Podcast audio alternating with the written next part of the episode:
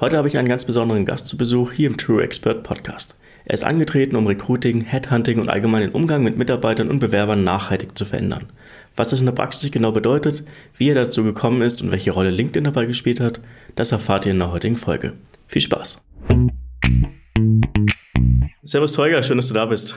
Servus Kevin, alles gut? Ja, sehr gut. Mittlerweile wieder gesund. Letzten Wochen äh, ein bisschen von der Grippe heimgesucht gewesen. Hab gehört, bei dir war das ähnlich durch Kinder und Kita. Genau, das ist das, was gerade rumgeht, aber Gott sei Dank alles jetzt hinter uns und wahrscheinlich erstmal für längere Zeit Ruhe. Genau, hoffen wir es mal. Genau. für, die, für die Zuhörer, die dich noch nicht kennen, stell dich mal vor, wer bist du und was, was machst du? Ich bin Teuger Zina, bin Managing Director bei der Firma Rheinwest HR Solutions und was wir machen, ist eigentlich im Personalbereich fast alles bis auf Zeit und äh, Arbeitszeit und Arbeitsrecht. Das heißt, wir kümmern uns hauptsächlich um die Themen Recruiting, Headhunting, also Personalfindung und beraten darüber hinaus Unternehmen in den Themen äh, Employer Branding, äh, wie komme ich als attraktiver Arbeitgeber rüber, was interessiert meine Mitarbeiter morgen, machen sehr viel Strategiearbeit und ähm, damit beschäftigen wir uns und behaupten von uns selbst, dass wir ein bisschen mehr Ahnung von Menschen haben als der gewöhnliche Personalberater. Und haben irgendwann mal den Namen Gamechanger verpasst bekommen. Ich glaube, daran war ich auch ein bisschen schuld, kann das ja, sein? Ja, genau. Ja, ja. Äh, du warst ja nicht immer im HR-Bereich tätig. Ja, du hast ja, das ist ja eine Sache, die dich stark unterscheidet. Du hast einen enormen Background im Finanz- und Vertriebsbereich. Mhm. Wo hat deine Berufskarriere angefangen? Was hast du gemacht, bevor es dich in die HR-Welt verschlagen hat? Also so richtig angefangen Geld zu verdienen und zu arbeiten. Das war, ähm, ich glaube, im ersten Semester, da habe ich als äh, studentischer Controller angefangen bei einem sehr großen Automobilzulieferer und habe dann tatsächlich nach kurzer Zeit äh, das Projekt Controlling an mich genommen. Und ähm, ja, das hat sehr viel Spaß gemacht, aber ich hatte immer einen vertrieblichen Ansatz, ganz, ganz besonders in den Zeiten, wenn es um die Forecast-Planung äh, ging und um die Kostenstellenplanung ging. Und äh, irgendwann hat mein Chef mir doch geraten, in den Vertrieb zu gehen, weil er gesagt hat, Zahlen sind cool und du kannst das Unternehmen in Zahlen darstellen, aber ähm, du bist ein Vertriebler, was ich damals noch gar nicht wusste. Und ähm, ja, die Idee war ganz gut und ich habe mich ein bisschen schlau gemacht, er hat mir ein bisschen geholfen, habe hab eine sehr junge Bank damals gefunden, die ähm, irgendwie in der Stellenanzeige irgendwie Werbung gemacht hat mit, ähm, also wenn, so, so nach dem Motto, wenn du nichts verkaufst, dann verkauf Geld oder irgendwie sowas oder wir verkaufen Geld und ähm, war eine Asset Finance Bank und dann bin ich dahin und habe mit dem Vorstand gesprochen, ähm, dessen Handynummer ich äh, mir mit lästigen Anrufen bei seiner Sekretärin dann besorgt habe. Und äh, da ja, kam also der Vertriebler in die raus. Da kam er schon raus und ich habe tatsächlich das Gespräch habe ich nur gekriegt, weil ich es geschafft habe, die Nummer zu bekommen. Der hat mich in derselben Woche noch eingeladen und das hat sich so durchgezogen. Es war immer so ein bisschen anders. Und ähm, dann wurde ich eingestellt als, als Vertriebler, also Account Manager im, im Bereich Asset Finance. Das ging dann eigentlich so gut, dass ich dann irgendwann, ich glaube, ein Jahr später schon Vertriebsleiter wurde. Ähm, musste, musste ein sehr altes Team, also alt im Sinne von wirklich älteren Menschen führen. Äh, ich war 24, 25, der nächste Jüngere war 48, werde ich nie vergessen. Und alle anderen waren über 50. Wie, wie war das für dich? Ich meine, das war dann schon die erste HR-Erfahrung, mal mit Menschen zu arbeiten und sie vor allem zu führen, die deutlich älter sind als du. Wenn ich jetzt heute zurückblicke, macht, macht alles Sinn. Ja, in dem Moment wusste ich es natürlich nicht, aber ich habe mich damals schon gefragt, nach welchen Kriterien diese Menschen eingestellt wurden. Es kann ja, du kannst zehn Vertriebler einstellen oder 20 und sagen, ist mir egal, Hauptsache die verkaufen. Das klappt gut, aber das muss auch untereinander passen. Und das habe ich damals nie gesehen, dass das untereinander passt und keine, kein Mehrwert. Und die Leute haben sich auch nicht ergänzt in ihren Skills, in den Charakteren. Und das war auch zu der damaligen Zeit, in den Zeit, Anfang der 2000er, ich glaube 2000 fünf oder so war das, hat das ja niemand interessiert und schon gar nicht vor der Bankenkrise. Und äh, es war auch für mich sehr anstrengend, weil keiner meiner in Anführungsstrichen untergebenen Mitarbeiter sich vorstellen konnte, dass ich sie führen kann. Und ich weiß noch, dass ich damals gesagt habe, hey, ich muss nicht verkaufen können, ich muss euch führen können. Das hat keiner verstanden.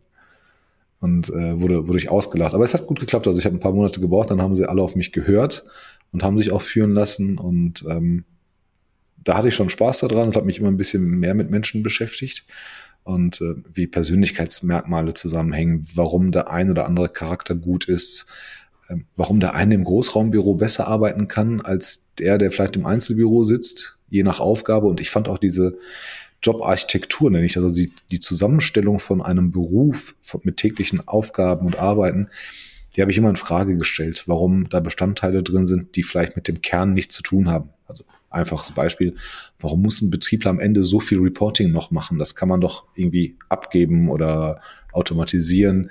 Wir wollen ja 100% Performance nach Möglichkeit, aber belasten die Leute mit so vielen nebensächlichen Dingen, dass eigentlich der Kern auf der Strecke bleibt und, und vielleicht nur zu 40, 50, 60 Prozent ausgelegt werden kann. Und ähm, ja, dann durfte ich ein Jahr später, hm, habe ich ein neues Produkt entwickelt in der Bank. Ähm, für ein ganz neues Kundensegment, was wir damals nicht hatten. Das hat sehr gut geklappt. Und ich habe das nur durch Befragungen unserer bestehenden Kunden gemacht und habe sie einfach nur gefragt, was kann ich für euch tun? Wo drückt der Schuh? Sagt mir, wo ihr Hilfe braucht und dann entwickle ich ein Produkt. Wurde ich ausgelacht, die gesagt haben, ja, ich erzähle dir jetzt mal, ne, was mich hier bedrückt, aber äh, da gibt es kein Produkt für. Und dann habe ich es halt geschafft. Ich habe ein Produkt entwickelt, was den meisten Pain oder, oder den, den, dem Pain dieser größten Schnittmenge ähm, erfüllt hat und sollte ein neues Team aufbauen mit jungen Leuten, also kein direkter Vertrieb mehr, sondern schon mehr über Distanz, Telefon und so weiter. Und das war halt der Startschuss zur Rheinwest HR.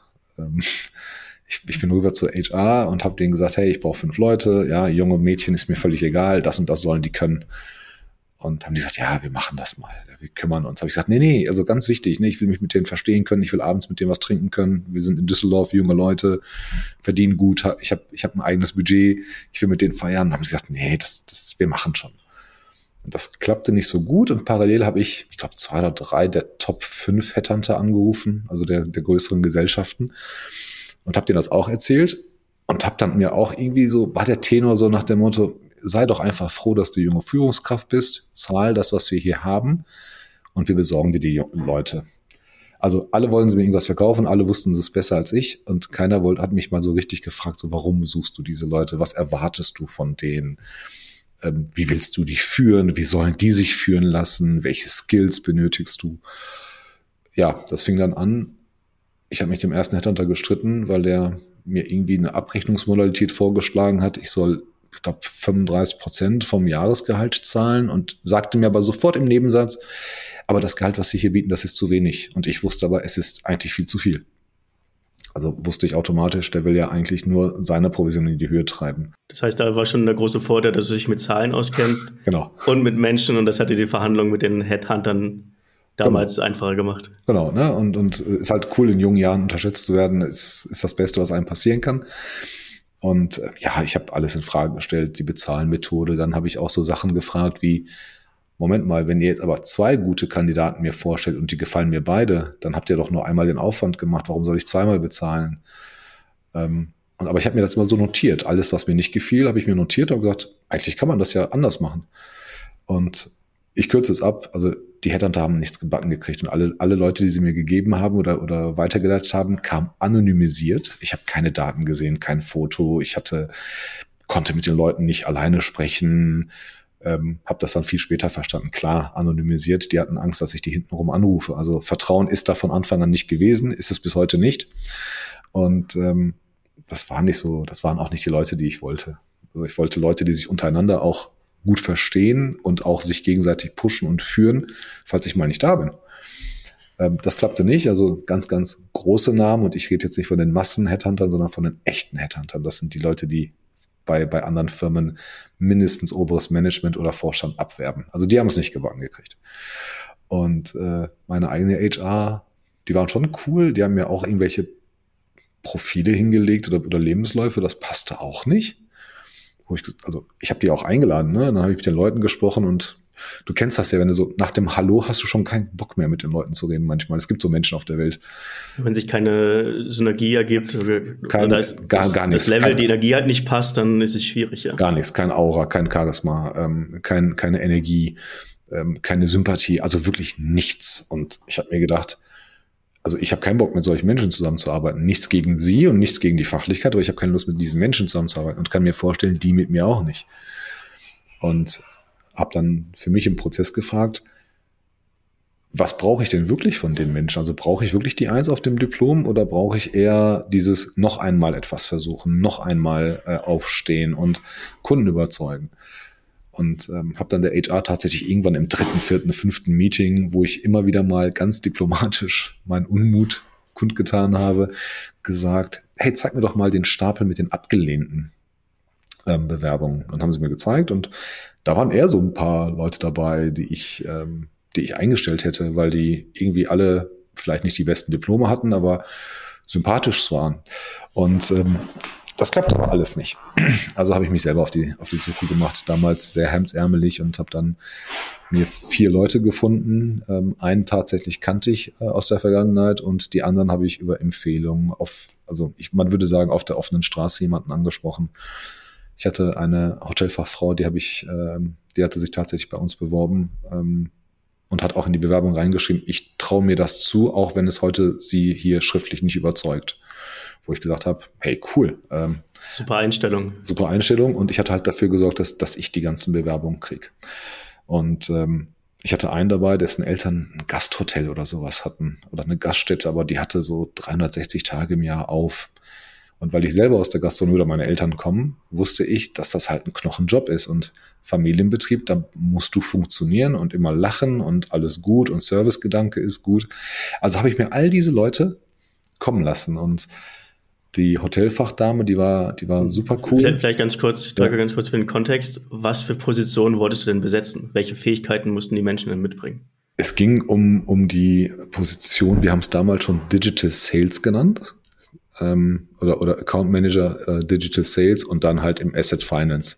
Den Job gab es ja nicht. Also wir hatten ein Produkt, wir hatten Kunden, wir wussten, dass mehr Bedarf da ist, als wir Kunden haben für dieses Produkt. Es ging um eine, um eine Vorfinanzierungsgeschichte. Wir haben den Cashflow ähm, für Kunden ermöglicht, um die Einkaufsbelastung zu verringern.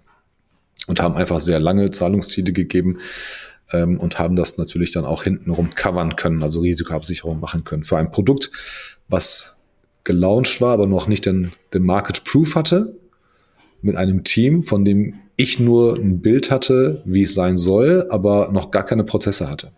Also alles ja. so, alles so ins, ins Greenfield. Ähm, also die Hotelfachdame, die kam tatsächlich, ich hatte wenig Hoffnung, weil die so ein bisschen flapsig war. Und dann hat die mir Dinge erzählt, wo ich gesagt habe, ey wow, du bist eigentlich genau die, die ich suche. Sie hat mir erzählt, hey, ich arbeite zwölf Stunden Schichten, das ist vollkommen normal im Hotel. Bei mir schaffen die gestresstesten Leute mit einem Lachen aufs Zimmer zu gehen. Man verbindet mit mir immer Ruhe, relaxed sein. Ähm, ich erkenne schon, wenn die auf die Rezeption zukommen, wie die Leute sind, was für einen Tag sie hatten. Äh, Servicegedanke wird Hotelfachleuten komplett eingebläut in der, in der Ausbildung. Also sie hatte alles, damit Menschen ähm, sich wohlfühlen. Und empathisch war sie tatsächlich auch noch. Also hatte ich die eingestellt. Den jungen Mann mit dem elterlichen Gasthof, den hatte ich eingestellt, weil der zu mir gesagt hat, er hatte ein ganz klassisches Arbeitsverständnis. Arbeit ist wichtig ähm, und solange ich arbeite, muss ich alles richtig machen und nur wenn der Gast zufrieden ist, gibt's Trinkgeld. So, das war so ne, dieser, dieser Tenor. Also zusehen, dass man in der Kundenbetreuung, solange man zusammen äh, was zu tun hat, die Kunden zufriedenstellt. Und ähm, hatte mir von seinen Eltern erzählt und das passte alles super. So, ich hatte mich schon wie so ein Teil in seiner Familie gefühlt, als er mir das erzählt hat, konnte so ganz vieles nachempfinden. Dann habe ich den eingestellt, dann waren, weiß ich noch, noch zwei, drei andere dabei, aber das waren alles Menschen, die wären durch unser eigenes HR-Raster, durch unser Recruiting-Raster durchgefallen. Allesamt. Ich habe die eingestellt, habe das der HR aber erst später gesagt, habe gesagt, ihr könnt aufhören zu suchen. Ich habe das erledigt. Die waren natürlich not amused. Äh, aber ich habe es meinem Vorstand gesagt. Ich hatte immer das Glück, dass ich immer meinen Chef oder meinen Vorstand komplett hinter mir hatte. Ohne Management-Support geht, geht sowas nicht oder ganz selten. Du machst dir fast nur Feinde. Und ähm, irgendwann abends, weiß nicht, neun oder zehn Uhr, ich war, ich war noch im Büro, kam, kam der Vorstand, ein paar Sachen gesprochen und dann lachte er und sagt, aber was hast du denn da eigentlich gemacht? Erzähl mal, warum? Habe ich dem alles erzählt. Damals habe ich noch geraucht und es war verboten im Büro und ich hatte mir eine Kippe angemacht und dann äh, er aber auch und sagte, komm, wir sind unter uns, erzähl mal. Und dann habe ich ihm alles erzählt und habe gesagt, ich will gar nicht wissen, mit dieser Erfahrung, dieser fünf Leute hier, wie viele gute Leute wir übersehen haben, noch gar nicht eingeladen haben. Wir müssen noch eine Möglichkeit finden. Und wir haben damals geheiert ohne Ende. Ähm, wir müssen noch eine Möglichkeit finden, wie wir diese Leute nicht übersehen und wie wir tatsächlich auch mal hinter, die, hinter diese Diplome blicken und hinter diese Abschlusszeugnisse und hinter die Arbeitszeugnisse. Es hat dazu geführt, dass der Vorstand gesagt hat, okay, ähm, Teuge hat freie Hand, ähm, setzt Prozesse auf. Also wir durften dann die HR-Prozesse ändern. Es ist nicht so einfach, hört sich jetzt natürlich alles ein bisschen romantischer an. Ähm, aber du kannst Menschen nicht beibringen, bestimmte Personality Traits in anderen Menschen zu finden, also diese, diese Merkmale, die es dafür angeht. Und das hat mir so viel Spaß gemacht, dass ich mein, diese Erfahrung habe ich mir immer aufgeschrieben und das war immer mein Wunsch, dass ich ähm, irgendwann mal ein eigenes Unternehmen gründe, was sich damit beschäftigt. Und dann kam halt der Tag irgendwann äh, neben anderen Unternehmen, ähm, meine Bankerkarriere ging noch ein bisschen weiter, ähm, dass ich gesagt habe, irgendwann mache ich das und dann habe ich es auch neben ein paar anderen Sachen auch gemacht. Und ähm, ohne den Begriff Cultural Fit zu kennen damals, habe ich schon damals darauf geachtet. Ich bilde mir ein, dass ich Soft Skills sehr schnell erkenne ähm, und mir da relativ wenig vormachen lasse. Und die Philosophie war immer, es müssen die richtigen Menschen sein, nicht die richtigen Fachkräfte. Fachkraft kann, kann fast jeder werden. Nur wenn du nicht empathisch bist, bist du nicht empathisch. Du kannst Mathe lernen, du kannst Vertrieb lernen, du kannst so vieles mehr lernen, aber diese, diese Charaktereigenschaften, die lernst du nicht. Und ähm, das haben wir über die Zeit verfeinert, aber auch damals schon bei der Bank haben wir das verfeinert. Wir haben Jobprofile umgestellt. Also dieses klassische Bild, was macht ein Vertriebler? Was macht ein Marketer? Was macht ein ähm, Operations Manager und warum? Und welche Bestandteile gehören da tatsächlich rein? Und was messen wir denn da wirklich? Ähm, und was ist quantitativ und was ist qualitativ. Das haben wir alles geändert und das hat halt dazu geführt, dass wir heute, ich glaube, bei LinkedIn sind wir, glaube ich, die schnellst wachsenden ähm, HRler im Moment. Nichts gegen die anderen, die sind alle ganz gut und, und viele sogar noch besser. Ähm, aber ich glaube, die Kombination ist es, ne, dass es halt menschlich ist, dass es, dass der Mensch tatsächlich im, echt im Vordergrund ist. Wir sind komplett unabhängig in der Bezahlung von diesen Prozentraten. Wir sind nicht anonymisiert in den, in den Profilen. Also bei uns kriegt der Kunde den Lebenslauf so, wie er ist. Wir müssen den nicht bearbeiten. Und ähm, wir haben diesen gesamten Prozess geändert. Also Kunde darf jederzeit mit jedem telefonieren. Wir empfehlen es halt an bestimmten Stellen nicht und sagen, okay, wenn du sagst, der Kevin Meyer, das könnte ein cooler Typ sein, der vielleicht zu euch passt, dann gehen wir mit ihm in das, in dieses, in dieses, in dieses Personality Meeting und ähm, arbeiten seine Charaktermerkmale und Persönlichkeitsmerkmale heraus und ähm, legen die alle transparent dar. Das kann dazu führen, dass ich sage, pass auf, der Kevin, der ist halt, ähm, ist ein guter Marketer, der funktioniert in Anführungsstrichen unter den und den und den Voraussetzungen, wenn das und das und das Umfeld da ist. Das heißt, du kriegst ein Handbuch, wie dieses Umfeld sein muss, damit deine Leute, jeder für sich oder im Kollektiv, die Leistung bringen oder auch übertreffen, die du erwartest. Und das kommt richtig gut an, das klappt sehr, sehr gut. Und das ist halt ganz besonders, es ist gut für dich als Mitarbeiter, weil es kaum einer macht, hast du eine ganz andere Zugehörigkeit zu diesem Unternehmen. Einfaches Beispiel, ich erinnere mich daran, dass ich einen Bilanzanalysten vermittelt habe. Das sind eher introvertierte Leute, wenn man jetzt mal in Klischees bleibt und ähm, die arbeiten sehr gerne in Einzelbüros oder in leisen Umgebungen. Der junge Mann, den wir vermittelt haben, der passte gar nicht in diese Wahrnehmung rein. Und der Kunde rief an und sagte, hey, der ist eigentlich ganz nett. Das war so sechs, sieben Wochen später. Sagt, der ist aber, ist super nett und wir verstehen uns nach der Arbeit mit dem richtig gut. Aber so irgendwie, wir kriegen seine PS nicht auf die Straße. Die Performance-Kurve geht nicht hoch. Hat mich total gewundert und habe das persönlich genommen. Er hat gesagt, was habt ihr denn gemacht? Wie arbeitet er denn? Und dann haben sie mir alles erzählt und beiläufig sagten sie, ja, und er hat auch ein eigenes Büro und so weiter, aber das funktioniert nicht. Und dann wusste ich, ich habe gesagt, pack den sofort da raus. Tut den bitte in so ein Großraumbüro oder zumindest mit anderen Leuten ins Büro. Der braucht das. Der braucht diese Sicherheit, dass immer Leute da sind. Und der will auch ab und zu mal ein bisschen schnacken mit den Leuten und so weiter. Und ja, das haben sie gemacht und zwei Wochen hat das gedauert. Der Junge ist aufgeblüht und äh, hat die wildesten Sachen dann gemacht. Also ähm, es gibt ganz, ganz viele Facetten, wie man, wie man Menschen ähm, und ihre Eigenschaften transparenter darstellt. Und ähm, das machen wir heute sehr gut und arbeiten da auch immer mehr dran, versuchen es mittlerweile auch anderen Unternehmen beizubringen, die sagen, oh, unsere Recruiter könnten ein bisschen anderen Blick gebrauchen, ein bisschen andere Wahrnehmung, Denkweise, vielleicht ähm, auch, auch so in, in Richtung ähm, strategische Jobs, ähm, die halt vielleicht nicht jeden Tag besetzt werden, wo man Routinen hat. Und das macht halt irre viel Spaß und ähm, klappt sehr, sehr gut. Das heißt, am Ende lässt sich ja nicht vieles auf das Thema Empathie zurückführen. Hm? Würde ich mal zuzuhören, wer ist da auf der anderen Seite und wie kann ich diesen Menschen, nicht diese Arbeitskraft, diesen Menschen bei uns am besten einsetzen? Genau. Also wenn du, wir haben, es gibt jede Menge Soft Skills und jeder von uns hat fast alle mal mehr, mal weniger oder weniger ausgeprägt. Ähm, in der jetzigen Zeit kommt es auf drei Soft Skills entscheidend an Wenn du dir gar keine merken willst, kannst und nicht erkennen kannst, musst du dich auf, auf die Empathie, auf die Kommunikation und die Teamfähigkeit konzentrieren. Empathie einfach, das, das Leben ist heute hektischer. Also ich sehe bei vielen Menschen, wenn ich sie sehe, weiß ich, okay, der reagiert gerade ein bisschen gereizt. Das hat aber nichts mit mir zu tun. Oder der ist gerade ein bisschen genervt oder der ist gerade ein bisschen nachdenklich. Ich nehme es nicht persönlich, kann mich aber einstellen darauf und kann dir vielleicht dann halt weniger auf die Nerven gehen oder komm vielleicht nicht so euphorisch um die Ecke, wenn ich erkenne, dass du vielleicht nicht gerade ähm, physisch zwar hier, aber, aber geistig nicht hier bist. Das ist Empathie, den anderen zu verstehen. Aber gleichzeitig musst du das auch selber kommunizieren können. Das heißt, das, was wir heute machen, ähm, wir sind nicht gemeinsam an einem Ort, aber wir müssen trotzdem kommunizieren können. Ich muss auf die Distanz und ganz besonders Führungskräfte, ähm, stell dir mal ein hybrides Meeting vor. Drei Leute sitzen mit dir in einem Raum, einer im Bildschirm, paar Kilometer weiter, weil er krank zu Hause ist oder, oder die Kinderbetreuung macht und der andere ist in einer ganz anderen Zeitzone, in einer ganz anderen Stimmung. Du musst es schaffen, diese Leute so zu verstehen, wie sie gerade sind und du musst schaffen, dich, deine Interessen, deine Emotionen und so weiter über diese Distanz mitzuteilen und zu kommunizieren.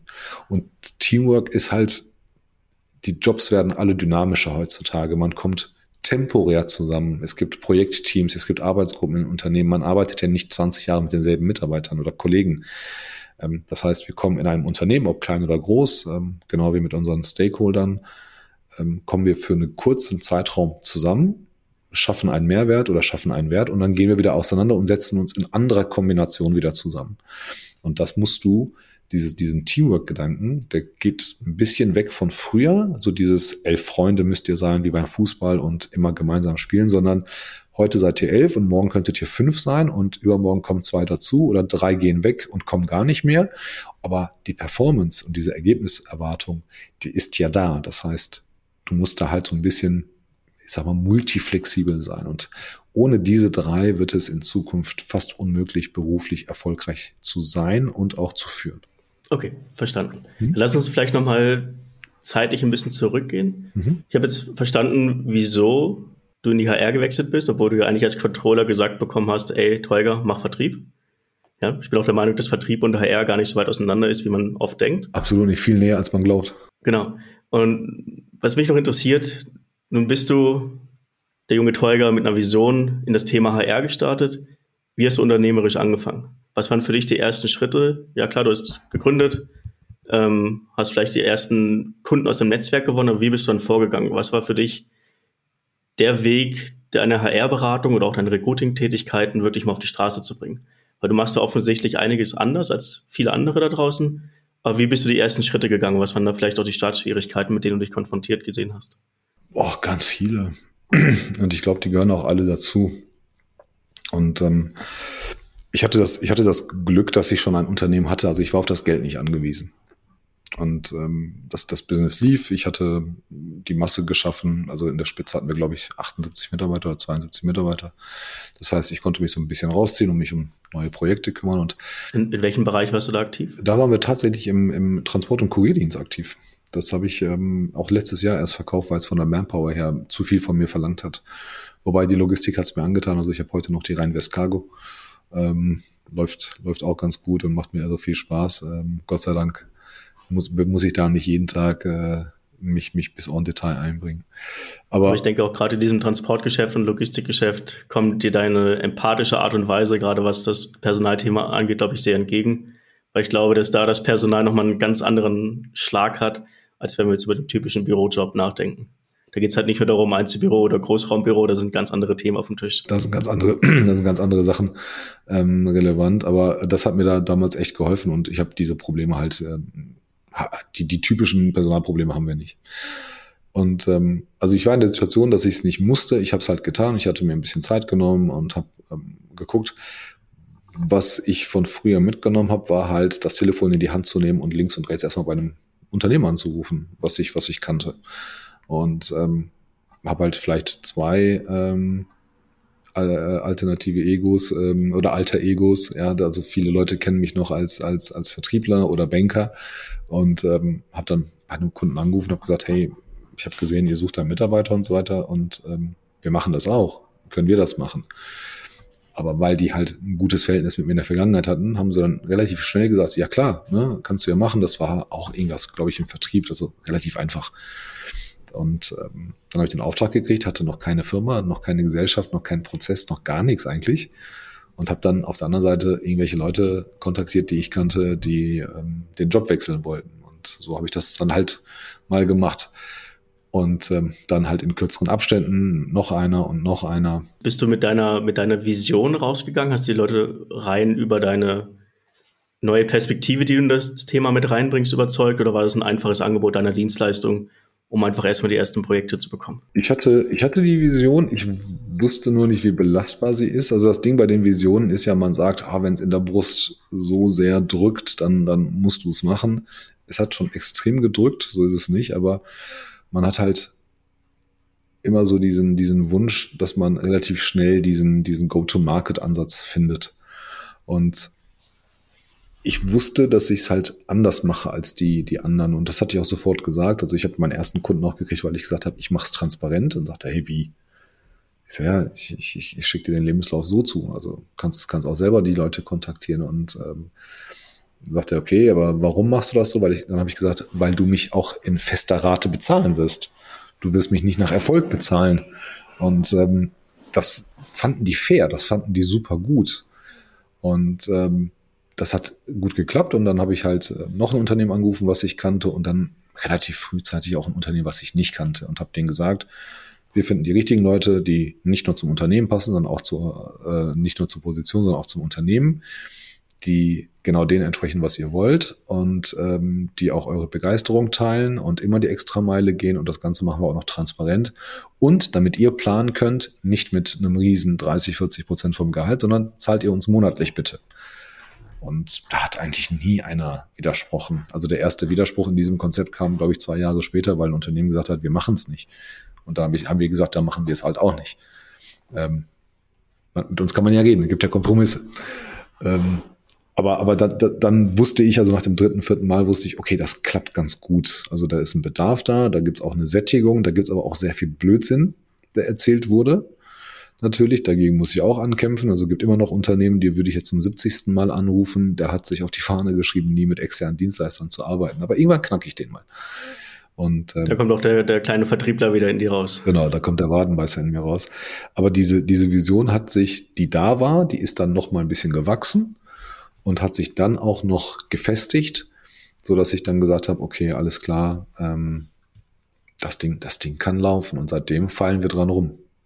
Mhm, aber das heißt, der erste klare Schritt für dich war wirklich die vertriebliche Schiene zu nehmen, gar nicht so viel in Marketing zu investieren. Ich meine, ich habe dich in den frühen Marketingzeiten ja kennengelernt, aber der erste Schritt für dich, erstmal um deine Idee und dein Angebot zu validieren, war einfach mal die Leute anzurufen, die du eh schon kennst, ihn von deiner Idee oder deinem Konzept einfach mal zu überzeugen. Ich weiß ja, was ich kann. die ersten Erfahrungen zu sammeln. Ich, genau. ich weiß ja, was ich kann und ich weiß ja, wovor ich keine Angst habe. Also ich habe generell keine Angst, aber wenn man Vertrieb kann und am Ende des Tages muss jedes Unternehmen auf irgendeine Art und Weise Vertrieb machen. So, jetzt können wir darüber reden, ob es fancy ist oder nicht. Wir können darüber reden, ob es ein, ein, eine Journey sein muss oder nicht. Aber am Ende des Tages schadet das Telefon einfach nicht. So, es gibt Telefonnummern, es gibt E-Mails. Wenn du schlau bist, erkundigst du dich, machst dich ein bisschen schlau, damit du Informationsvorsprung hast und dann rufst du da an und wenn du Glück hast, erwischst du genau den Pain und kannst dann tatsächlich bei den, bei den Kunden ähm, landen. Also das, das kam mir zugute. Ich bewundere Leute, die alternative Vertriebsideen haben über Prozesse, über Automatisierung. Alles cool, alles fair. Aber egal wie du es machst, am Ende des Tages musst du irgendwas verkaufen. Und da habe ich auch gelernt, dass gut ausreicht. Es muss nicht perfekt sein. Und in der Zusammenarbeit mit dir habe ich noch gelernt, dass mein Gut fast schon zu gut ist, äh, wenn man das erste Mal etwas macht. Ähm, und Kontinuität ist auch so eine Sache. Du musst halt immer wieder versuchen. Kleine Kinder sagen ja auch nicht beim ersten Gehversuch, ach, ich glaube, dieses mit dem Laufen, das, das, das passt mir nicht. Ne? Ich, ich, ich höre mal auf. Das mache ich nicht mehr. Genau. so, hätte auch sein können, dass meine ersten 20 Kunden sagen würden, wollen wir nicht. Ja, dann hätte ich, hätte ich aber zugehört, warum nicht? Was muss ich machen, damit die wollen? Äh, das ist aber basic. Ähm, da, da, da kommst du nicht drum herum. Und wenn du das hast, dann arbeitest du parallel auch an dieser Vision. Also dann nimmt diese, dann, dann kann es mal sein, dass du in deinem persönlichen Plan einen, den, den dritten Schritt nach vorne ziehst und den ersten verschieben musst und sagst, okay, dann muss ich hier noch ein bisschen was machen. Also du bist so ein permanentes Nachjustieren hast du immer. Und ähm, Was ich aber nicht wusste oder was ich wusste, aber nicht hatte, war, ich wusste, dass es ja nicht ein Jahr lang nur mit dem Telefon gehen wird. Und ähm, ich wusste ja, dass ich, dass ich auch bekannt werden will. Ich will ja, dass die Kunden dann irgendwann von sich kommen und ich brauche ja selber Mitarbeiter und so weiter. Ähm, das wusste ich. Dann kam Gott sei Dank ähm, die, die Pandemie und ähm, dann kamst du oder beziehungsweise ich habe dich irgendwo gesehen. Und ähm, da kann man jetzt sagen, ob das schlau war oder nicht. Es war halt dumm wahrscheinlich, dass wir uns zu spät gesehen haben, aber schlau war es trotzdem, dass, dass, dass wir miteinander gesprochen haben ich, wenn ich sage, ich weiß, was ich kann und wenn ich sage, ich weiß, was ich nicht kann, ich weiß, was ein Lead ist, ich weiß, dass ich Leads brauche, ich kenne meine Quote, die lag bei der Bank, sag mal, zwischen eins und drei zu eins. Also ähm, manchmal habe ich beim ersten Lead schon, äh, kam ich zum Erfolg, aber sagen wir so, im Durchschnitt brauchst du zwei bis drei Leads, um einen Termin zu haben und dann drei Termine, um ein Closing zu haben. Ne? Das sind so, das ist überall gleich. Manchmal eins zu fünf, je nach Produkt, ist ja egal. Aber ich wusste, dass ich es halt mit den digitalen Medien alleine nicht hinkriege und ich kannte die ähm, Stellschrauben nicht, die Parameter nicht, wie kann ich es messbar machen und dann war das eines der schlauesten Sachen, auch wenn es jetzt werblich sich anhört, äh, mit dir, mit dir zusammenzuarbeiten. Kann ich auch ganz ehrlich sagen, warum und das sage ich auch anderen Leuten, falls du es nicht weißt. Ähm, es gibt ganz viele Schreier da draußen. Es gibt ganz viele Leute, die sagen, ich besorge dir 20 Leads. Ähm, ich baue dir eine Maschinerie. Ich will das ja nicht wir fahren ja auch nicht alle das gleiche Auto, wir haben ja auch nicht alle das gleiche, ähm, die gleiche Frisur oder die, die gleichen Klamotten. Ich wollte etwas, was zu mir passt, wo ich den Fuß vom Gas nehmen kann oder nicht. Und ähm, wenn ich es runterfahre, fahre ich es runter und dann weiß ich, dass es wieder hochgeht. Ich will ja nicht einen Trend haben. Und wie ich das, wenn ich das anderen Leuten erzähle, sage ich, Kevin kümmert sich um die Marketingstrategie. Ja, das ist einfach dieses, dieses, wo ist denn mein Platz im Markt oder ähm, wie komme ich denn dahin, wo ich, wo ich sein möchte. Und ähm, das sind Sachen, die wusste ich persönlich nicht. Und ähm, da habe ich mir natürlich ähm, die, die Hilfe gesucht und der Rest ist halt History. Dass, dass du jemand. Aber Marketing auch ein, eine der wenigen Abteilungen, die du noch keinen Fuß gesetzt hast bis dahin. Nee, ich kannte das ja, ich kannte das ja aus, aus Bankensicht und da ist es halt unfair. Aus Bankensicht wenn du jetzt nicht gerade Sparkasse oder, oder dieses, dieses typische Banking in Deutschland bist, dann kommen die Kunden von alleine und, und darfst jetzt nicht vergessen. Du hast das Geld. Genau. Ne? Und, und zu mir kam, kam man, wenn man mehr als mindestens eine Million Euro in der, im Unternehmen gebraucht hat. Also reines B2B, reine Unternehmensgeschichte.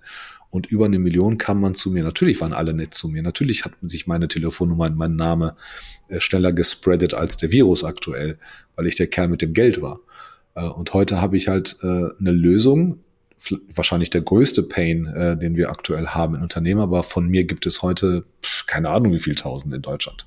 Das heißt, ich muss ähm, meine, meine USPs kommunizieren, meine Expertise untermauern, den Social Proof liefern, ähm, muss meinen Markt verstehen, muss aufmerksam machen, also ganz, ganz viele Sachen, weil die Leute sagen, ich kenne den zwar, aber ähm, ich kenne auch 50 andere noch. Und ähm, das, das ja, und das war ja auch das große, das große Problem, mit dem wir gestartet sind. Du warst nicht der erste Headhunter, du bist sicherlich nicht der beste Headhunter. Aber ich bin anders. Du hast halt gesagt, genau, du bist anders. Genau, also es gibt ja, und das, das war ja von Anfang an unsere Strategie, wirklich mal in den Markt zu gehen und auch das klar zu kommunizieren wir machen Sachen anders, wir machen sie transparent. Ja, also es gibt, und gibt ja so, es gibt ja so, so, so Sprüche, ne, die man sich so auf die Fahne schreibt. Also ähm, ich mache das ja heute auch mit Firmen und, und sage, ob, ob sie ein Pain haben oder ob sie Vitamin wollen. Äh, wir haben ja ganz viel, wir beide darüber gesprochen. Also löse ich einen Schmerz oder sorge ich dafür, dass eine gute Sache auch weiterhin gesund bleibt? Ich bin, ich bin, ich bin Schmerzlöser. Ähm, natürlich, aber wir haben jetzt mittlerweile beides. Wir beraten ja auch, damit halt, das ist dann halt unser Vitamin ähm, in der bildlichen Sprache. Ähm, auf der anderen Seite, ja, dieses Gamechanger-Ding, ähm, das ist halt so. Der, der erste sind wir bei weitem nicht. Der beste würde ich nie in Anspruch nehmen. Aber wenn man es anders haben will, dann kann man sagen, maximal anders sind wir definitiv. Ähm, haben auch ganz, ganz viel Hate oder so. Ne? Also wir haben auch ganz viele Wettbewerber, die uns nicht mehr so regelmäßig, wie es vielleicht noch vor ein, zwei Jahren waren, aber die uns immer noch sagen, ihr macht den Markt kaputt, ihr habt mein Businessmodell zerstört, sage ich, ja, super. Ähm, sagt, sagt das irgendeiner zu Netflix? Nein, ARD geht ja jetzt auch nicht dahin und sagt, hey Netflix, du zerstörst mein Markt. Ich mache ja nichts. Ich mache es halt nur so, wie es die Leute immer wollten. Nur früher mussten sie es, weil sie nicht anders konnten. Du da fragst halt ähnlich wie in der Bank damals den Status quo und versuchst halt eine neue Lösung zu finden. Genau. genau. Oder auch eine neue Lösung in dem Kontext anzubieten. Genau. Und in, in dem Zusammenhang muss ich auch noch ehrlich sagen, äh, die meisten Headhunter und Recruiter werden ja immer nur dann angerufen, wenn das Kind im Brunnen ist. Und dann erwartet man innerhalb von einer Woche, ähm, dass da zehn Kandidaten stehen und am besten sind neun davon super. So ist es nicht. Also wir, wir verhauen auch mal einen Fall oder, oder haben da nicht die perfekte Lösung. Ähm, das kommt auch dazu die, die Probleme sind aber meistens hausgemacht. Die sind, die sind dann schon, weil es zu spät ist, äh, weil es schlecht ist, äh, weil das Image schlecht ist und so weiter. Aber ähm, wir, wir reden da halt auch sehr offen drüber. Wir sind jetzt nicht die drei Teile, die im dreiteiligen Anzug die ähm, dem Kunden mit Mandant ansprechen, sondern wir sagen auch, wenn das Unternehmen scheiße ist, ey, eure Wahrnehmung am Markt ist einfach nur Kacke. Tut mir leid. Äh, das muss man sich dann auch anhören können und müssen. Genau, aber das ist auch das wertvolle Feedback, das Sie wahrscheinlich von außen viel zu selten bekommen. Das ist natürlich eine ehrliche, direkte Art und Weise in der Kommunikation enorm, enorm kraftvoll. Es ist, ist, glaube ich, das A und O, wenn, wenn man mit Menschen spricht, egal ob privat, im Sport oder, oder, oder im Business. Es gibt ja von uns allen, gibt es ja mindestens einen anderen noch in derselben Stadt oder, oder der mal Kontakt zu dem Kunden hatte, mit dem wir gerade reden. Und irgendwann sagt der Kunde, gibt ja einen Grund, warum der Kunde sagt, ich möchte mit Kevin arbeiten, ähm, als, als mit Tom. Ja, oder ich arbeite lieber mit Lisa als mit Teuger. Auch wenn das Produkt das identische ist. Und du kaufst ja auch lieber das eine Auto und nicht das andere. Ähm, weil du dich da abgeholt fühlst und bestätigt fühlst oder verstanden fühlst. Und wenn du weißt, was der Kunde möchte, dann, dann geht's ja. Ansonsten die reine Personalvermittlung, die kann hier jeder. Das ist doch nicht mal ein geschützter Begriff. Ja. Good luck. Lass uns mal ein bisschen kon konkreter werden noch zu dem Thema. Du bist ja in den letzten eineinhalb Jahren, also es gibt Leute, die nennen dich Mr. HR, ja, also du hast ja dir mittlerweile einen gewissen Namen gemacht auf, auf LinkedIn. Ähm, die Zahlen dazu haben wir ja auch in der Case Study zusammengestellt. Die kann ich im Nachgang hier auch in den Show Notes mal mit noch verlinken. Aber was ist aus seiner Perspektive in den letzten eineinhalb Jahren, was sind die ein, zwei Hebel gewesen, die für dich eigentlich dieses ganze Game verändert haben? Was hast du festgestellt oder gelernt in, in dieser ganzen, in dem ganzen Marketingbereich, auch mit Fokus auf LinkedIn, das für dich wirklich das Spiel verändert hat? Weil, wenn ich das richtig wiedergebe, du bist ja heute nicht mehr derjenige, der irgendwo anrufen muss, um Kaltakquise zu betreiben. Mittlerweile musst du dich ja gar nicht mehr verkaufen, du wirst ja viel mehr gekauft. Und aus der Perspektive, wie bist du da hingekommen? Was waren für dich aus deiner Perspektive die, die Hebel, die da am meisten Wirkung gezeigt haben? Wir sind jetzt, glaube ich, im, seit über anderthalb, fast, ja doch, ein bisschen mehr als anderthalb Jahren haben wir, glaube ich, jetzt nicht mehr Akquise machen müssen. Es gibt, also wir machen es, ne, damit wir erstens im Training bleiben und zweitens Deals gehen ja unendlich groß und es gibt ein paar interessante Namen, klar. Aber also wir kriegen viel mehr Anfragen, als wir, als wir bewerkstelligen können. Wir hatten letztes Jahr zweimal Annahmestopp, dass wir gesagt haben, sorry, ähm, wir können jetzt nicht noch einen Kunden dazu, kommt später. Ähm, und da kamen sie auch noch äh, später. Ähm, also das, das, das, das, das schon, aber ich habe damit kein Problem. Also man muss halt auch für schlechte Zeiten gewappnet sein. Die Key Learnings ähm, sind sogar mehr als zwei. Also erstens ist es die Kontinuität, beziehungsweise das Eingestehen, was kann ich und was kann ich nicht. Und wo suche ich mir Hilfe? Das ist überall im Leben so. Ob es in der Schule ist, ähm, die, die Freundin, die einen verkuppelt, ja, äh, äh, hier und da brauchst du immer Unterstützung. Du musst halt ein bisschen Glück haben mit den Menschen. Timing war sehr wichtig. Ähm, wir hätten es vielleicht ein halbe, halbes Jahr vorher machen können, ganz am Anfang der Pandemie. Wir waren so im, im ersten Pandemiejahr so, so in der, in der Mitte roundabout, dass wir gesagt haben, der Entschluss getroffen haben und auch ein paar, paar Fehler gemacht haben, wo wir gesagt haben, das kriegen wir alleine wohl nicht hin. Also irgendwie funktioniert das Ganze anders das Tool passte. Die Plattform war die richtige mit, mit ähm, TikTok, äh, TikTok sag schon, LinkedIn. TikTok kam jetzt ähm, vor, vor ein paar Wochen dazu, ähm, was, was nicht weniger interessant ist. Und dann aber auch dieses, was man halt immer im Leben hat, alles Neue ist unbequem. Alles Neue will man erstmal nicht. Ne?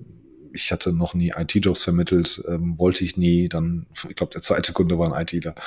Ich wollte nie vor die Kamera. ähm, dann habe ich ein Video gemacht, äh, was schlecht war. Dann kam ein zweites, was vielleicht ein bisschen besser war. Aber heute mache ich Videos in einem Take mit meinem Handy und ähm, kann die sogar vorzeigen und kriege dann 200 Kommentare dafür oder 100 Kommentare. Das, das funktioniert. Also dieses, dieses permanente Machen ne? und auch so dieses Selbst, dieser Selbstwettkampf mit sich selbst. Ich mache es beim nächsten Mal noch mal besser. Ich glaube, bei mir war es einfach, dass ich es geschafft habe, in einem Jahr über 400 Posts zu machen, ohne mich wieder wiederholen zu müssen und wirklich jeden Aspekt und jede Facette meines Themas durchzuleuchten und am Ende des Tages vielleicht bei 300 Posts nicht, aber beim 301. Post genau das Unternehmen zu kriegen, die gesagt haben, boah Mist, jetzt fängt er auch noch an mit den Sachen, die uns tatsächlich äh, beschäftigen. Ja, alle anderen Themen haben uns nicht interessiert, aber heute hat er was angesprochen, das haben wir.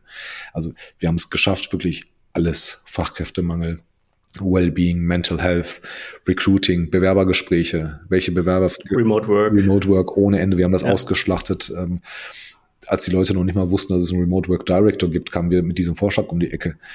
Ähm, aber auch so Sachen, Führungskräfte haben nie gelernt zu führen. Recruiter sind meistens junge Leute ohne Ausbildung, ähm, trainiert die, also wirklich oder oder so.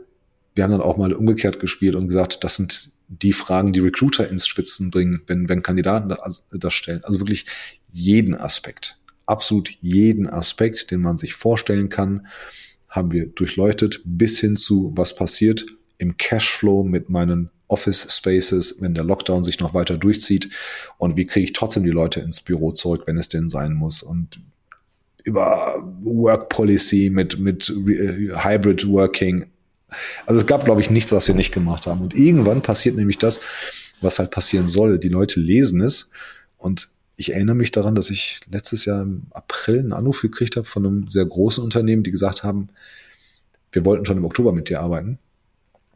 Aber ehrlich, wir wussten nicht, weil wir dich nicht kannten, aber wir haben jetzt so viele Posts von dir gelesen und jeden Morgen um 7.30 Uhr wissen wir, dass dein Post kommt mit 10, 15 Minuten Varianz und du hast jetzt alle unsere Fragen mit deinen Posts geantwortet. Wir haben keine Fragen mehr und wir kennen dich. Wir kennen dich besser als du uns. Du musst uns nichts mehr erklären. Wir würden uns gerne vorstellen und dann gucken wir mal, auf welcher Basis wir arbeiten.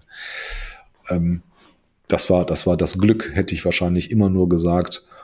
Beispiel Remote, Remote, Remote. Dann hätten mich die Leute wahrgenommen als den Remote-Experten und hätten mich nie gefragt, was ist denn mit Hybridarbeit? Dann hätte ich sagen können, oh Mist, habe ich ja vergessen. Und das mache ich ja heute immer noch. Also wir machen heute, ich bin der Einzige, der bei uns schreibt und auch bewusst, auch, und das wollte ich auch nicht. Ähm, ich wollte nie das Gesicht sein. Ähm, und heute bin ich froh, dass ich es geworden bin. Ähm, Nun bist du es, ja. Und äh, am Ende des Tages ist es so, die Menschen, die, die müssen halt vertrauen. Und ähm, ich finde das cool, wenn die anrufen oder, oder mich irgendwo sehen und sagen, ich, ich weiß ganz genau, wie du tickst, ich kenne deine Haltung, ich kenne deinen Charakter, ich kenne deine Meinung, ich weiß, wie du denkst. Und hätte ich früher im Zuge von ähm, Datenschutz oder nicht zu viel von sich preisgeben, hätte ich gesagt, ja, das ist Kacke, aber heute denke ich mir, die Leute wissen so viel von mir und es ist nichts, was mir schaden kann. Es ist ja nichts Sensibles.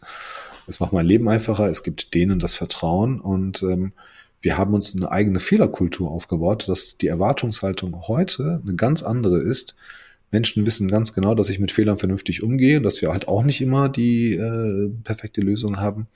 Aber die Zusammenarbeit ist von Anfang an cool und vertraut und ähm, sehr positiv. Es ist nicht dieses, ja, jetzt haben wir dem Geld bezahlt und jetzt ähm, wollen wir Leistung, sondern ähm, wir haben coolen Menschen hier, der versteht uns und ähm, wir gewinnen hier auf jeden Fall was. Irgendwas lernen wir hier auf jeden Fall. Und das, das macht halt so viel Spaß. Das heißt, du hast es mittlerweile geschafft, diesen Vertrauensvorschuss, den früher die Menschen aus deinem Netzwerk dir entgegengebracht haben, dass das jetzt von wildfremden Menschen kommt, mit denen du noch nie gesprochen hast. Genau. Also früher, früher wäre das so gewesen, man hat sich irgendwie vorgestellt, ne, und wenn man dann Glück hatte und sympathisch war, dann ähm, wird man halt eingeladen oder man hat einen Kaffeetermin und dann, dann geht das Ganze ja los. Also ne, machst einen Page und so weiter. Und ähm, ja, das ist auch ganz cool. Das machen wir, mache ich auch noch, ähm, wenn ich das Unternehmen nicht kenne. Aber indem, indem ich jeden Tag poste und mittlerweile auch bei, bei äh, TikTok unterwegs bin und ähm, auch mal, auch mal ungefragt irgendwelche Sachen mache. Es bleibt ja nicht beim morgendlichen Post. Es muss ja auch noch, ja, wenn ich irgendwas sehe, was mich stört, dann sage ich das, dann schreibe ich das irgendwo hin.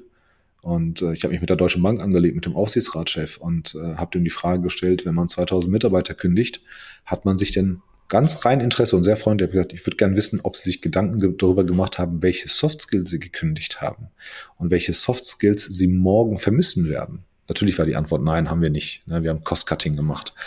Ähm, und das lesen dann wiederum Leute. Dann habe ich eine Woche später ich einen Anruf gekriegt von einem Unternehmen, die gesagt haben, wir brauchen keine Mitarbeiter, aber was gedenkst du denn gegen diesen Soft-Skill-Mangel zu tun? Und ich habe gesagt, ja, ich habe dann so eine Idee über, über eine Datenbank und so weiter. Und dann kam ein anderes Unternehmen, die gesagt haben, lass uns doch mal an der Datenbank arbeiten.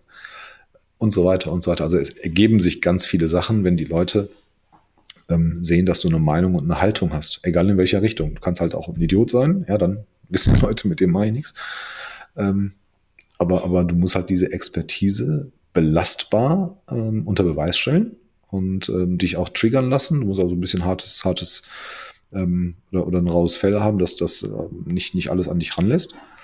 Ähm, ich meine, das gehört ja dazu, wenn du auf der digitalen Bühne stehst, absolut. wirst du zwangsweise, du wirst nicht nur Applaus bekommen, du wirst auch Leute haben, die irgendwas nach dir werfen und damit muss man natürlich umgehen können. Absolut. Und ich muss ganz ehrlich sagen, das meine ich aufrichtig. Ähm, ich mag Hater, ich mag Kritiker, ich mag Hater. Ich mag Leute, die ungefragt ihre manchmal auch aggressive Meinung kundtun, weil ich einfach dann sage, okay, es ist doch meine Pflicht. Also ein Idiot kann nichts dafür, dass er ein Idiot ist. Ähm, und ich, ich muss mich nicht darüber ärgern. Nur ich muss, ich habe irgendwo irgendwas geboten, dass er mich versucht anzugreifen. Und wenn es nur Neid ist, gegen einige Sachen kannst du nichts machen. Ähm, aber, aber wenn ich jetzt zum Beispiel mit Zahlen um mich werfe und sage, 81 Prozent der Neueinstellungen verlassen das Unternehmen innerhalb der 18 Monate, das habe ich, diese Zahl habe ich sehr oft genannt und wurde jedes Mal kritisiert von demselben Schlag von Mensch. Das waren immer so, so, so, das wusste man schon nach fünf Kilometer gegen den Wind, dass die, dass die kommen werden. Ich könnte mich jetzt dran aufheitern und sagen, aber die, du postest doch selber nichts und du traust dich doch gar nicht, was zu schreiben. Und habe mir dann überlegt, oder beziehungsweise, ich glaube, ähm, der Matthias Meyer hat es mir irgendwann mal gesagt, sagt er, Quellenangabe wäre ganz gut. Mach das doch mal. Also, okay, cool. Beim nächsten Mal habe ich dann geschrieben, 81 Prozent aller Befragten, äh, aller, aller Neueinstellungen verlassen das Unternehmen, laut Gartner. Ist, kein, ist doch nicht mal meine Statistik. So, zack, hört die Kritik auf. Ne? Also du musst halt, du, diese, diese ganzen Hate. Du musst dich halt auch trauen, Fehler zu machen. Auch wenn du, du, auf der Bühne stehst, musst dann musst du dich auch trauen, mal einen Fehltritt zu haben. Absolut. Ne? Du, die Show geht weiter. Du, du musst, du ja. musst den Fehltritt machen. Ja, du, du hast 1300 oder, oder jetzt mittlerweile 3000 Zeichen bei LinkedIn zum Beispiel. Ähm, natürlich kannst du nicht jeden Aspekt durchleuchten von der Thematik. Dann kommt irgendeiner und sagt, aber was ist denn damit und was ist damit? Dann, dann weißt du, okay, offensichtlich habe ich diesen Punkt vernachlässigt. Beim nächsten Mal beachte ich den. Also du musst diese Leute haben, die dich, die dich oder dafür sorgen, dass du dieses, dieses Feinschärfen machst. Und damit du deine Message in einen Post reinpacken kannst, ja, oder, oder ähm, irgendwann beginnen ja solche Sachen wie Podcast-Einladungen, Keynotes und so weiter. Das ist eine Riesenehre, ähm, wenn man bei einem, bei einem Podcast eingeladen wird oder bei einer Keynote, wir waren, ähm, wurde in Österreich eingeladen vor keine Ahnung wie viel tausend Leuten. Wenn man sich mal vorstellt, dass zigtausend Leute eine Stunde lang dir zuhören in aller Stille und du kriegst danach Kommentare und sagen, hey, das war richtig cool. Oder hier bei den, bei, beim Integration ähm, e.V. mit jungen Leuten, da, da, da hören Menschen dem zu, was du zu sagen hast. Und ähm, das kommt ja nicht einfach nur, weil du ein cooler Typ bist. Nee, das kommt daher, weil, weil die Menschen ähm, dir vertrauen und, und das schätzen. Und ähm, wenn du diese Sachen hast und, und es geht in diese Richtung, dann musst du halt doppelt aufmerksam sein und doppelt aufpassen, weil du halt diese Menschen nicht enttäuschen darfst. Und da wird es immer einen Idioten oder auch einen Kritiker geben oder auch jemanden geben, der, der enttäuscht ist. Und da musst du doppelt zuhören. Nur vom Klatschen und Lachen ähm, wachsen wir Menschen leider nicht. Absolut nicht. Ich brauche Reibung auf eine gewisse Art und Weise. Ja, solange es nicht persönlich ist und asozial und, und unter der Gürtellinie, ist doch alles gut. Und die besten, also ich habe auch Freunde gewonnen tatsächlich durch Diskussionen, ähm, wo ich gesagt habe, sehe ich ganz anders und aus dem und dem Grund sehe ich das anders. Es kommt ja auch so ein bisschen auf die Musik an. Ja, wir beide sind ja auch nicht immer eigener, äh, einer Meinung, auch sehr, sehr häufig schon, aber, aber ne, wenn man halt so gewisse Sachen nicht sieht, ähm, und der andere sagt, oh, mach mal aus dem und dem Grund, dann muss man sich auch mal drauf einlassen. Und äh, ist eines der größten Learnings ähm, für mich. Und ich war es ja auch, der dich dann irgendwann mal ähm, am Ende der Zusammenarbeit angesprochen hatte. Das gebe ich auch gerne zu. Äh, der dann gesagt hat, Kollege, äh, also das lief jetzt bis hierhin so gut. Äh, jetzt gibt es doch keinen Grund, dass wir aufhören. Wir machen jetzt einfach weiter. Ja, und ähm, wenn du dich auf die guten Sachen konzentrierst, dann, dann, dann passieren noch gute Sachen. Was sind denn die schlimmsten Sachen, die passiert sind? Frank Thelen hat mich blockiert. Ähm, auf wegen, wie wie, wie kam es dazu? Ich habe ich hab einen Post geschrieben. Frank Thelen hatte irgendwann mal vor der Bundestagswahl 2021 pf, irgendwo in Social Media was veröffentlicht und sagte, wenn, wenn unsere nächste Regierung grün oder rot-grün wird, dann verlasse ich das Land. Und ähm, und ich war so ein bisschen schockiert. Nichts gegen Frank Thelen, also auch wenn er vielleicht heute zuhört, ich weiß es nicht. Äh, ich habe nichts gegen sie, dich. Ähm, ich habe aber dann hab seine Aussage genommen und habe gesagt, aus seiner Perspektive verstehe ich das absolut.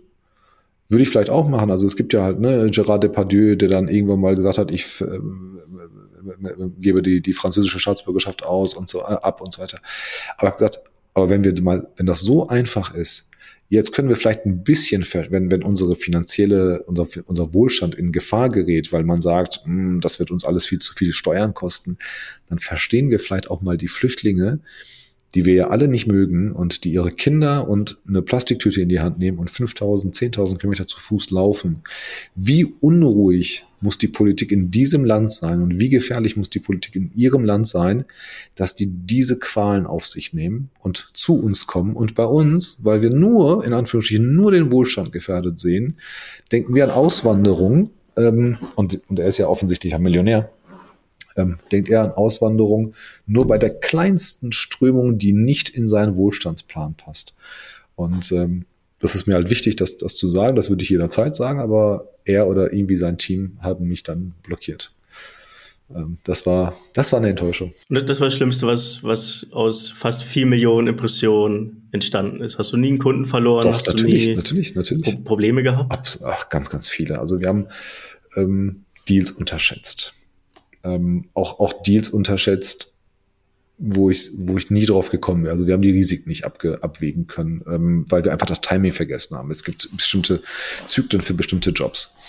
Ähm, das, das, das liegt oft gar nicht in, in, in deiner Hand. Das, wir haben ein sehr großes Restrisiko von Kandidaten, die uns abspringen können. Ähm, du bist dir einig mit mir, ja, und äh, jetzt sitzt vielleicht noch ein Kandidat dabei, äh, du bist der Arbeitgeber, Kandidat sagt im Call, alles cool, wir haben uns geeinigt, Gehalt passt, Rolle passt, ähm, und dann entscheidet einer von euch beiden sich dagegen, kurz vor Start. Das liegt nicht in unserer Hand, aber wir sind der Erste oder der Einzige, den der Kunde kennt und meistens auch der Einzige, den der Kandidat kennt. Das heißt, ich bin automatisch der Sandsack für alle. Ähm, in dem Moment nützt es nichts, dem Kunden zu sagen, ja, lieber Kunde, wenn du sechs Wochen für die Vertragsgestaltung brauchst, dann, dann darfst du dich nicht wundern, ähm, weil du nicht auf mich gehört hast. Natürlich habe ich in den meisten Sachen recht, weil ich das halt jeden Tag mache. Aber das geht halt schief und dann interessiert es auch keinen, warum es schief gegangen ist. Es ist, es ist falsch. Punkt. Es ist kaputt. Ähm, du, verli du verlierst auch mal einen Kunden, ne? Du verlierst auch mal einen Kunden in der, in der, im, im Call. Also ich werde ja auch geghostet. Ähm, ein Kunde ruft an, sagt, hey, ich würde gerne mit dir arbeiten, dann rufst du den Preis raus und dann ruft der Kunde nie wieder zurück. Ähm, offensichtlich hat er gedacht, das Ganze kostet ein Tausender oder sowas. Ja, das, das gibt's ja auch. Ähm, aber es gibt halt auch so krasse Sachen. Ähm, wir haben einen, einen haben wir richtig verhauen letztes Jahr. Wir haben keinen Kandidaten für den gefunden. Und äh, ich war mir so sicher, dass es schnell gehen wird. Nicht so schnell wie bei den anderen, aber, aber dass wir es halt innerhalb von, von, ich sag mal, sechs, acht Wochen schaffen. Und das hat ellenlang gedauert und ähm, das bleibt halt immer haften, aber es ist halt so, wie es ist und die Gründe sind da und ähm, die Lösungsvorschläge wurden gar nicht angegangen. Ich übernehme da gern die, die Verantwortung und, und dann habe ich da Kerbe auf dem Holz. Das sind am Ende ja die, die klassischen WWchen, die jeder Unternehmer hat. Aber das, da hat deine Sichtbarkeit ja sicherlich keinen, keinen Schaden zu beigetragen. Nein, also umgekehrt, umgekehrt. Ne? Das Unternehmen kam ja, kam ja zu, zu uns, weil die gesagt haben, hey, du bist sichtbar.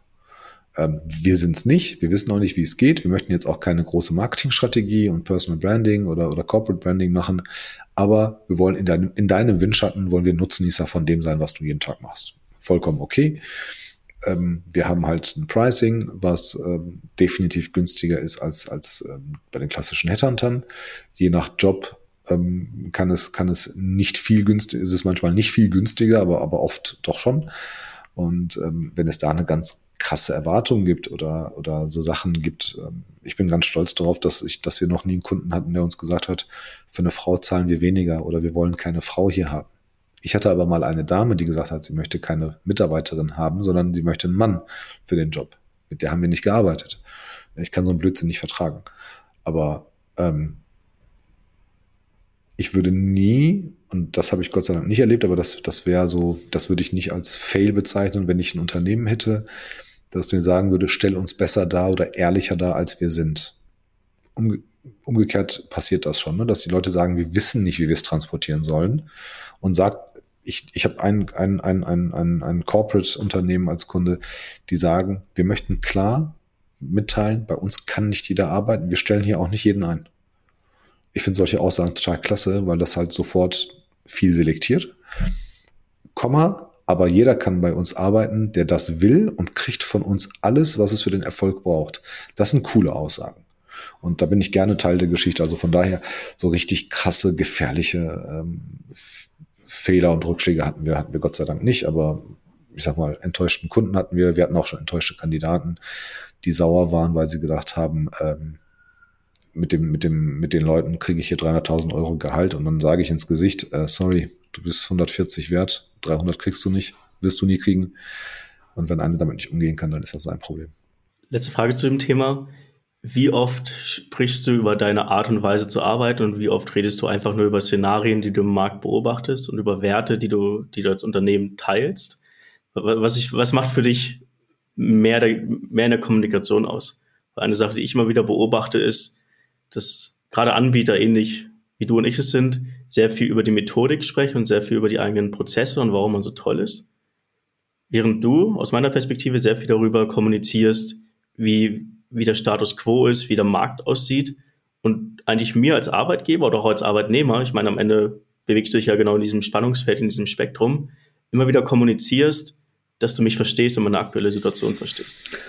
Wie, wie siehst du das Thema? Ja. Wo würdest du oder wo, wo legst du für dich den Wert drauf? Willst du immer sicherstellen, dass der Gegenüber versteht, wie du arbeitest, oder ist es viel wichtiger, dass du ihm zeigst, dass du ihn verstehst? Also ehrlich, ich mache mir da keine Gedanken drauf. Ich glaube, ich habe das in, in mir drin.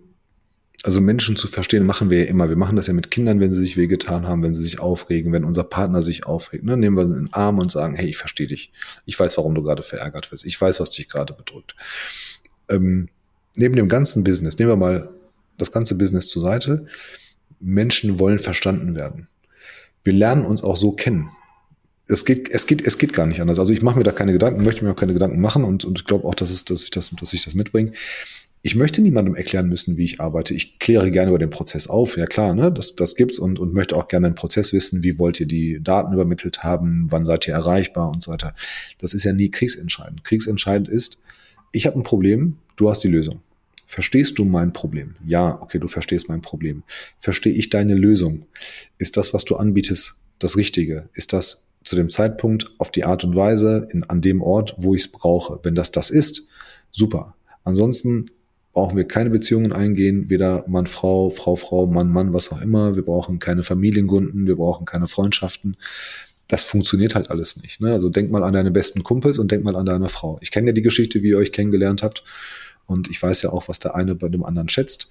Ähm, aber nimm mal irgendeinen Menschen, mit dem du in irgendeiner Beziehung stehst in deinem Leben die hat doch nicht so angefangen, dass ihr euch vorgestellt habt und gesagt habt, ich bin so und so und das und das will ich. Das kommt doch erst später. Das ist doch nur Feinschliff. Wir wollen doch immer nur in den Menschen etwas sehen, wo wir sagen, das passt zu mir, da kann ich was von lernen oder es ergänzt sich. Ne, also es muss eine Kompatibilität muss da sein und die einfachste und die festeste, stärkste Kompatibilität geht über Emotionen und Vertrauen, nichts anderes, egal was du verkaufst ähm, wenn du Waffen verkaufst, ist es das Thema Verteidigung und Sicherheit. Ich habe Geld verkauft beim Asset Finance. Alle unsere Wettbewerber haben gesagt, wir sind die Bank so und so, wir sind die größten, wir haben die besten Schnittstellen für den Datentransfer. Die haben alles, alle erzählt, auch in den Werbebroschüren. Ich habe immer gesagt, keine Ahnung, wie unser, wie unser, unser Debiton-Management funktioniert, aber ehrlich, mit uns können sie ruhig schlafen und sie haben immer Cashflow. Du musst immer morgens, wenn du morgens aufstehst als Unternehmer oder abends ins Bett gehst, musst du dir keine Gedanken machen, ob du, ob deine Firma morgen noch steht oder ob du Gehälter bezahlst. Das ging nur über Sicherheit und Vertrauen. Und wenn du ein Auto kaufst, wird dir erzählt, ist sicher, ist schnell, du hast super viel Spaß, es ist safe. Und das Gleiche bei, bei allem anderen auch. Also ich, ich glaube schon, also ich bin mir sehr sicher, ich glaube nicht, ich bin mir sehr sicher, dass, dass, dass, dass ich schaffe, dass man vertraut. Ich vertraue selber auch sehr schnell, ähm, kommuniziere das auch und ähm, nur, nur deshalb funktioniert es. Es gibt prozessual gibt's, würde ich sagen, sind wir, sind wir mittlerweile sehr gut geworden. Wir waren ganz lange ganz schlecht. Wir haben noch einen ganz langen Weg vor uns und prozessual gibt's wahrscheinlich auch ganz viele Personaler, ähm, allein schon die ganz großen, ähm, die einen Automatismus äh, haben, von dem wir nur träumen können. Ja, aber ich glaube, wenn, wenn man eine Sache mitnehmen kann, gerade als Zuhörer, ist es, dass es halt wichtig ist, sich Vertrauen aufzubauen. Das macht man halt über Empathie, über Zuhören und einfach in der Kommunikation aufzuzeigen, dass man den Gegenüber versteht. Also keiner, keiner soll sich denken, ähm, wer hier zuhört, ähm, dass man sich Vertrauen irgendwie erschleichen kann ähm, im, im, im Business-Kontext, geschweige denn, dass der andere dir das vormachen kann. Also die Vertrauenswürdigkeit, die machst du niemandem vor. Die ist beim zweiten Gespräch aller spätestens hast du das. Ne? Dann, dann weißt du, hast du den Leuten, hast du Menschen entlarvt und weißt, sind die wirklich vertrauenswürdig oder nicht. Aber es geht, es geht halt gar nicht ohne. Dann würde ich jetzt auch mit Blick auf die Zeit noch zu, zur letzten Frage kommen. Die Zuhörer von dem Podcast sind in der Regel ja Einzelunternehmer, Selbstständige, haben vielleicht ein kleines Team im Hintergrund, so wie wir beide. Ähm, was kann ich als Unternehmer machen, wenn ich nicht die Ressourcen habe, jetzt zum Beispiel mit dir zu arbeiten und trotzdem Mitarbeiter brauche, sie aber nicht finde, weil Fachkräftemangel, weil ich vielleicht in Bielefeld stationiert bin. Es gibt ganz viele Gründe, warum ich keine Mitarbeiter finden kann. Das hast du es ja damals vorgemacht, ja, wenn die HR-Abteilung nicht performt oder wenn man einfach nicht die Menschen kriegt, die man, die man braucht. Was sind für dich so die, die, die der Growth-Hack, den ich als Unternehmer durchführen kann, wenn ich merke, ich finde nicht die Leute, die, die ich haben möchte, ich kriege nicht die richtigen Bewerber. Was kann ich selbst machen, um von heute auf morgen zumindest einige passende Bewerber zu finden oder vielleicht sogar den richtigen ähm, für, mein, für meine freie Stelle zu finden? Also den, den letzten Punkt, den wir gerade besprochen haben. Also du musst schon rausgehen und die Welt sollte wissen, dass es dich gibt und dass du Bewerber suchst. Sonst kommt keiner. Also eine Webseite ist keine Garantie, wenn die keiner liest. Ähm, und du solltest, du solltest vielleicht ganz ehrlich sagen, warum du Bewerber suchst. Also ich, wir haben so drei Fragen, die gebe ich jedem mit und, und ähm, an der Stelle, jeder kann hier auch anrufen. Also wir berechnen, wir schreiben nicht sofort eine Rechnung, ja, und, und ein Tipp hier und da schadet niemandem. Aber du solltest dich fragen, was du von dem Mitarbeiter erwartest. Also du hast heute keinen, du brauchst einen, was erwartest du von dem, wenn du den kriegst? Was soll passieren in einem Jahr, in zwei Jahren? Welcher Zustand muss erreicht sein? Zweitens, ist dieser Zustand bei dir in deinem Unternehmen heute erreichbar? Bietest du das Umfeld? Ja, das sind auch Fragen, Unterfragen darin, wie muss man denn jetzt vor Ort bei dir im Büro arbeiten? Warum kann man das denn nicht von zu Hause machen? Oder warum ähm, muss es halt diese, dieses Jobprofil sein? Ja, so dass, dass man, ich glaube, die meisten Leute unterschätzen das ganz besonders, wenn sie noch gar keine oder wenige Mitarbeiter haben.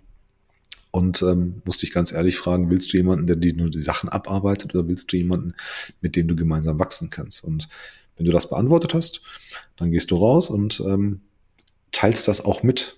Ja, du sagst ganz klar, das Problem habe ich. Also das, das funktioniert immer, zu sagen, ich bin als Kleinunternehmer an dem Punkt, wo ich dieses und dieses Problem habe und ich suche jemanden, der es mit mir zusammen löst. Schafft ein ganz anderes Kommunikations, eine ganz andere Kommunikationsbasis, als zu sagen, ich zahle hier 40.000 Euro für einen Sachbearbeiter.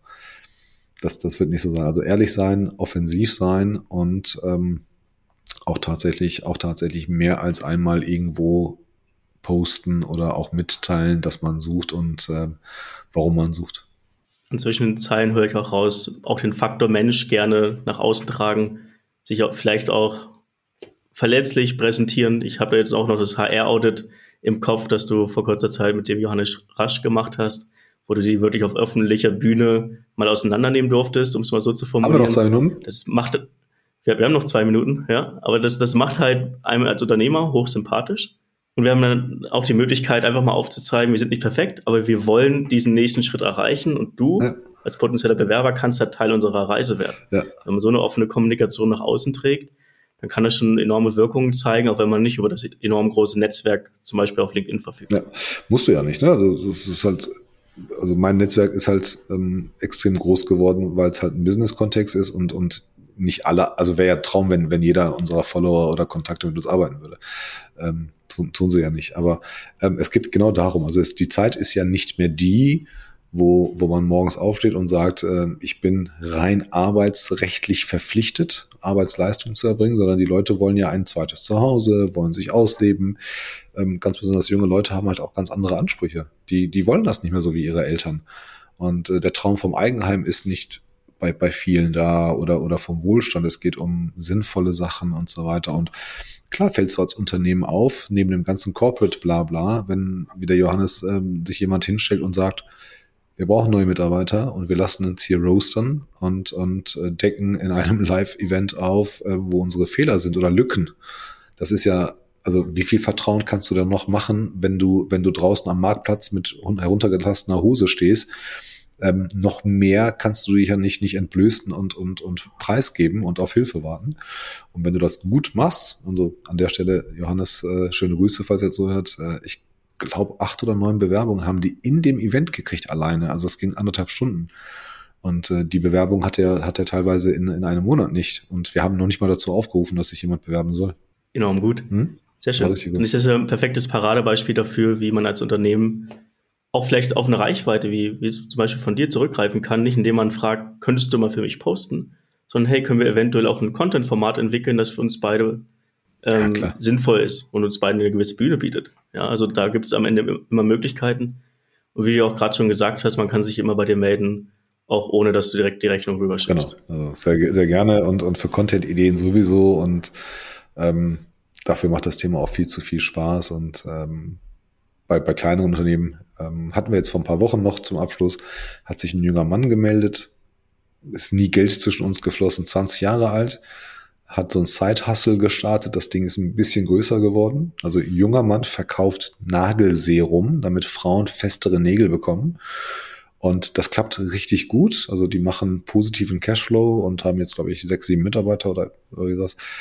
Und rief mich an, fand ich, muss ich ehrlich sagen, fand ich grandios und sagt, wir sind gerade an der Stelle, wo wir Geld übrig haben. Und was würdest du mir raten? Welche Positionen, auf welche Position soll ich mich gerade konzentrieren? Und ich saß mit dem eine Stunde anderthalb per Zoom und habe mir alle Zeit der Welt genommen, ähm, um seine Fragen zu beantworten und habe ihm alles gefragt. Wie macht ihr das? Wie macht ihr das? Wie macht ihr das? Und er hat dann verstanden, okay, der Junge hat vielleicht doch ein bisschen mehr Ahnung als nur Personal. Hat mir alles erzählt. Ich habe Zahlen hinterfragt, äh, Prozesse und habe ihm dann gesagt, okay, in der und der Position würde ich jetzt schon Leute raussuchen ne, so und so wird die Performance sein, so und so sollte die Kurve sein, darauf solltest du achten mit Blick auf die Zukunft. Da macht sich ein 20-Jähriger Gedanken, was, wie es morgen seinem Unternehmen geben wird. Fand ich total grandios.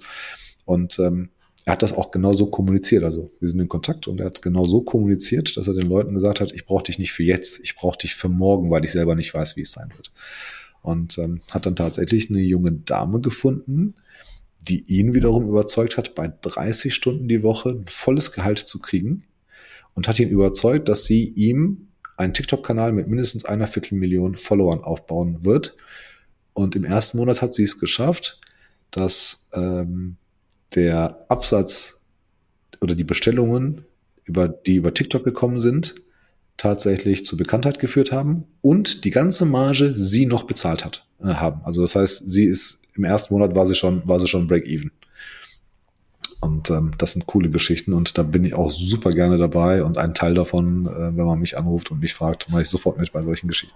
Enorm, enorm gut. Das sind vor allem wunderschöne Geschichten, die aufzeigen können, was halt eine sinnvolle ja, Personalstrategie auch leistet. Vor allem der Junge, der Junge sieht ja. aus wie so ein 20-jähriges Model und verkauft äh, Nagelserum, hat eine, es ist, also wenn du mit ihm sprichst, ist das ein Junge vom Dorf, total lieb, schüchtern, äh, hat eine ganz süße Freundin, also gar nicht so diese Fashionistas, ähm, sagt aber, ich glaube, ich verstehe das Produkt und ich verstehe die Audience, sagt er.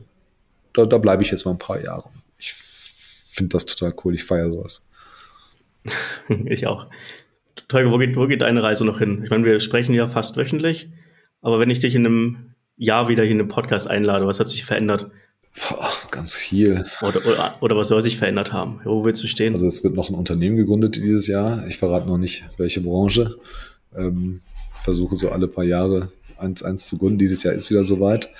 Ähm, ich weiß es ehrlich gesagt nicht. Also ich habe ein großes, ich habe ein grobes Bild natürlich. Ich kann dir keine Zahlen nennen oder Kunden, aber ähm, in einem Jahr, wenn wir zurückblicken, haben wir eine andere Detailtiefe erreicht, machen im, aber immer noch Recruiting. Das werden wir auch immer noch machen und haben es vielleicht geschafft, auch, auch größere Unternehmen mit einer neuen Denkweise zu, ähm, zu überzeugen, die sie, die sie annehmen. Für Kandidaten werde ich, werden wir, glaube ich, es schaffen, noch für noch mehr Kandidaten Hilfe zu sein, die über uns ihre Wünsche mitteilen. Dann werde hoffentlich ganz, ganz vielen Menschen zum neuen Job äh, verholfen haben und Unternehmen zu, zu neuen Teams. Ähm, ansonsten habe ich, habe ich neben Gesundheit und Familienglück eigentlich relativ wenig Wünsche. Ähm, aber die Firma wird wachsen und, und ich glaube, wir werden uns mit noch mehr Gewicht in dieses Feld reingesetzt haben, in dem wir heute auch sind. Und ich glaube, da kann ich auch ein bisschen, ein bisschen mit Stolz sagen, dass wir da ähm, auch mittlerweile nicht mehr wegzudenken sind. Da bin ich, bin ich auch da auf der Seite. ohne Teuer geht auf LinkedIn im Bereich HR und Recruiting auf jeden Fall sehr wenig. Sehr gut, ich bin, bin gespannt, wie das, wie das kommende Jahr dann gemeinsam verlaufen wird.